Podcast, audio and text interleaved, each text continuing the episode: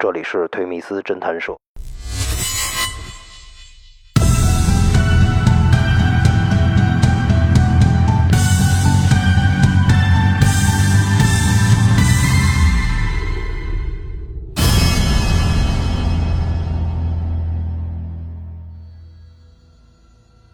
刚才有聊到像玉皇大帝那个案子的，啊刚才您说那个对那诈骗的啊，对、嗯嗯。那个案件的受害人，其实是因为心善，呃，或者是因为他自己的有宗教信仰，所以是让这个诈骗犯是有得逞了嗯有有机可乘。对对对，但我嗯觉得好像还有一部分这个受害心理可能是他自己不是那么怎么说，对，有的他动机啊，自己的本身主观是存在一些准备啊，从事一些涉及到违法边界的那么一些行为啊，这个时候啊，这个犯罪嫌疑人他就利用你的这种心理，对吧？有机可来乘。啊啊，来来设计陷阱，让你跳进坑里之后啊，因为你本身就存在这种不法的动机嘛，上当受骗之后呀，往往很难说选择走报警去追究对方的责任，所以呢，这样的话就又陷入了一个恶性循环，对方就会有恃无恐的继续这种行为，而且对方这种风险和收益是明显的不匹配，包括现在逐渐比较蔓延、比较流行的一个呃犯罪的手法，就是所谓的套路嫖哈。它就是大概的这种套路是这样，它就是在网络上进行推广，然后让你一旦受害人说加对方的微信之后啊，对方就说咱们这儿可以做这种高端的 SPA 哈，然后进行一些比较隐晦的这种引引诱，就是说他们那儿可以提供这个有偿的这种性服务啊、色情服务等等哈。再根据你所处的位置啊，让你去到附近的这种实体店啊，进行进一步的接洽啊。你到现实体店之后啊，因为他们之间都会有沟通嘛，对方根据你的这个嗯、收入水平啊，包括你的性格呀等等啊，然后给你量身定做这种所谓的诈骗方啊，他会给你设定一个，比如说咱们这儿可以做很多项目啊，但是说他可能会表达的时候不会那么直接，因为他也是为了防范风险嘛。然后就要求说你得充，比如说充两万啊、三万或者是五万啊，才有资格可以享受比较特殊的一些服务。受害人本身就有这种不良的企图啊，对方说了之后啊，还是很容易会相信对方的说辞啊。然后一旦说你充值之后啊，对方就只能提供普通的服务，而且它的定价会非常的高哈，可很很可能说一个普通的按摩就给你是个两千五啊、三千啊，然后说随便给你加一项目又加三千、两千的。这样的话，到最后，哪怕说这个受害人觉得自己的确被骗了，但是他也会考虑，本身自己这种行为就存在这种涉嫌嫖娼的这种嫌疑啊，所以他往往不会选择报警。您能给我们举个例子吗？比如说您近期有没有接到像这种套路嫖？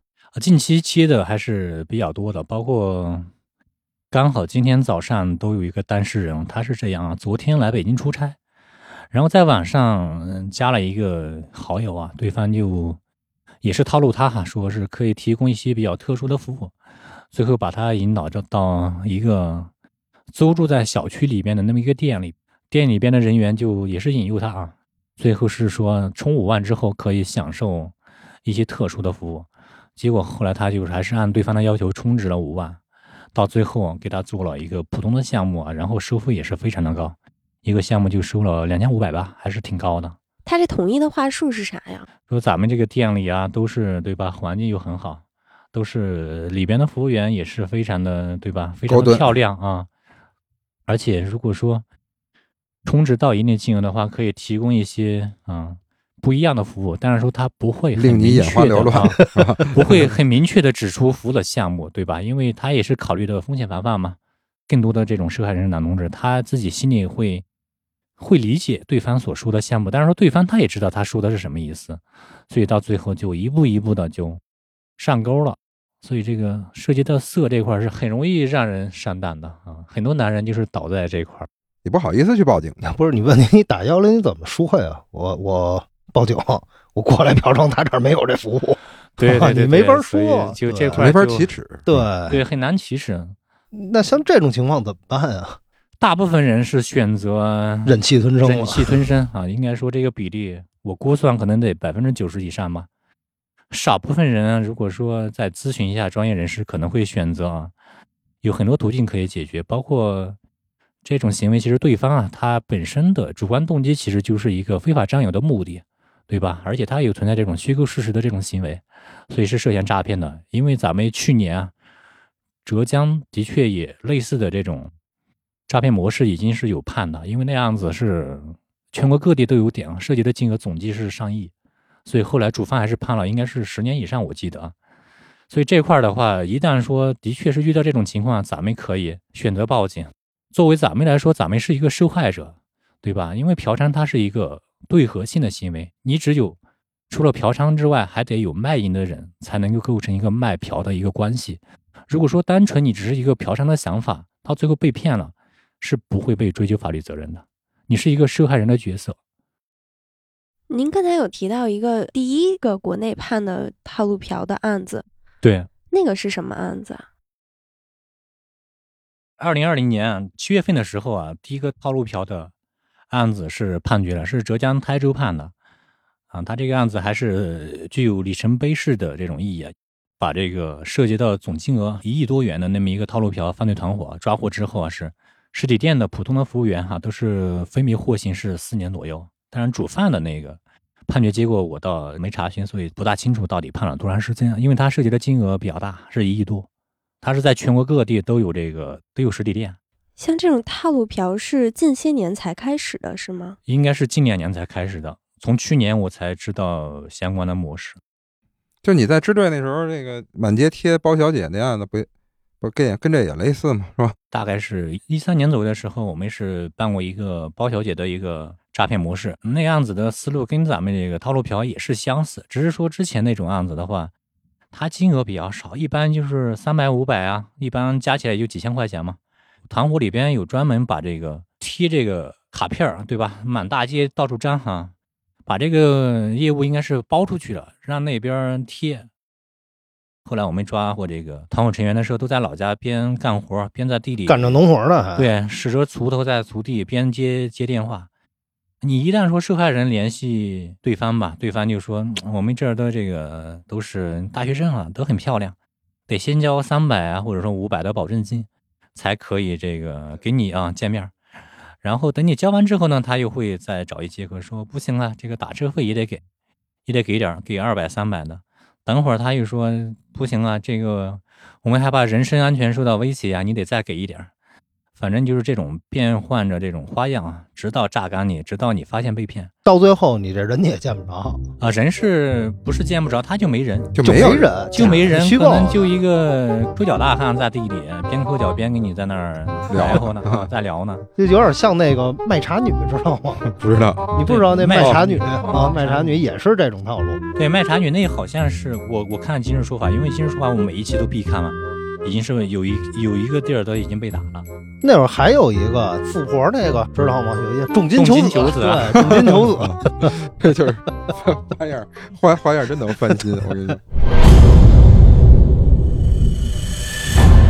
北京邦银律师事务所刑事专家团队为您提供各类刑事案件法律服务。联系电话同微信：幺三九幺零六七零九八九，幺三九幺零六七零九八九。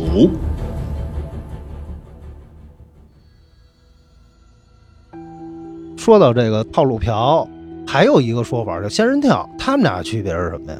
这个仙人跳的这个团伙，之前我们也打掉的这个团伙，他是这样，他有有有这个司机，司机负责运送小姐到现场，对吧？包括接送小姐哈。然后另外当然说有前端的服务员，后端呢有专门的接听电话的，对吧？统筹的，还有打电话。咱们小姐到现场之后，给这个小姐打电话，让小姐把电话给这个受害人，让进行恐吓的那么一个角色啊。当然说还有老板，对吧？他有那么一个分工，他有专门的人员负责发卡片，发到这个酒店之后啊，酒店的人员一旦说有这种多轨心理哈，打电话那边就初步的。进行价格啊，包括项目的这个介绍之后，他就会把小姐送过来啊。进来之后，小姐就说先洗个澡，洗完澡直接那边电话就拽过来了，拽过来就直接说你看怎么办吧，对吧？是报警还是还是那个私了呀？绝大部分这个受害人可能直接就按他的要求转钱，有的就是如果手里有现金，可能直接给现金，或者说直接去下面取钱。他就是跟骗子区别，他是敲诈型的。对，所以就敲诈勒索直接敲诈敲。诈勒索，当然说，有的情况如果遇到这个受害人比较，呃，比较拒绝哈，就是不是很配合的话，有可能他团伙的成员就会直接来上楼了是吧？也有嗯也有直接来来亲自来陪着一块儿去取钱的也有。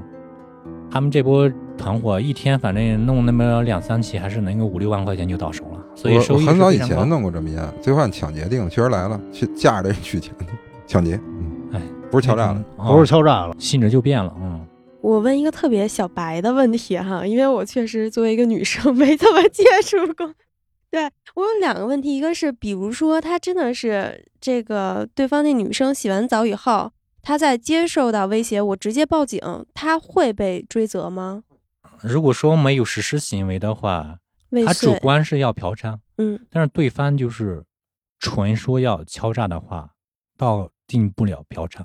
当然说了，如果再进一步已经实施行为的话，受害人有存在这种涉嫌嫖娼的这种可能，对吧？因为已经做了，如果没做的话，可以理解说他单纯就是一个敲诈。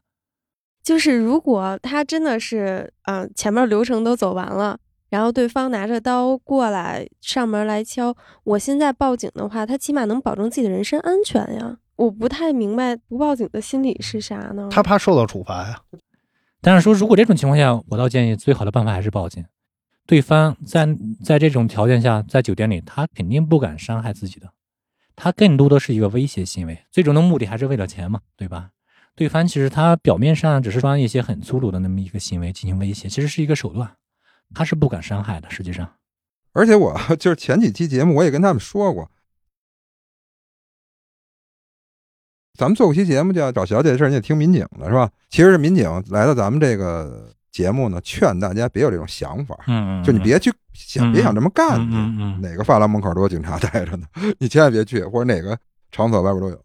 前段时间我接触一当事人，哎，反正是八点多就在小区附近就租了一个小项目，刚出门被警察给逮一阵着，后来就被他怎么被逮到的呢？我没给你，全在那儿等着呢，等着呢就等着呢。啊哪个门口都有，后来反正这事儿单位那块儿就没法弄了，没法弄。所以现在非常的懊悔，而且这事儿跟家里也不好交代，没法交代。关键是这块儿。而北京如果说公职人员被处罚的话，很可能是被工作，很可能是会对他针对这公务员呢，可能就是这种行为，就是双开吧，开除公职，开除党籍。那今天咱们就先聊到这儿啊！特别感谢小安律师能够百忙中抽出时间啊，来节目给大家普及这方面的知识吧，而且呢，分享了自己这个经办的一些案例。同时呢，我们也感谢太阳能做客呃我们这个节目。有机会，我觉得咱们还是两个电台吧，一起联合在录制节目我们也多学习学习因。为我们是咱们一起互相学习，真的互相学习。太阳这电台是主要针对女性话题是吧？对女生的一些故事啊、生活呀这些，我们也是呃在找寻比较有趣的这个职业去聊一聊故事。咱们今天听到倍儿美的主播太阳做客咱们节目之后呢，大家也都听到她声音了。哎，他们那电台呢是三位女性是吧？对我们是三个女生，各位广大的听友可以这个没事儿听完推迷思之后再转战听听倍儿美啊。谢谢谢谢，嗯，大家多捧捧，嗯，感行，谢感谢，感谢。那咱们今天就到这儿吧。谢谢安律师。好嗯，谢谢谢谢。好，各位听友再见。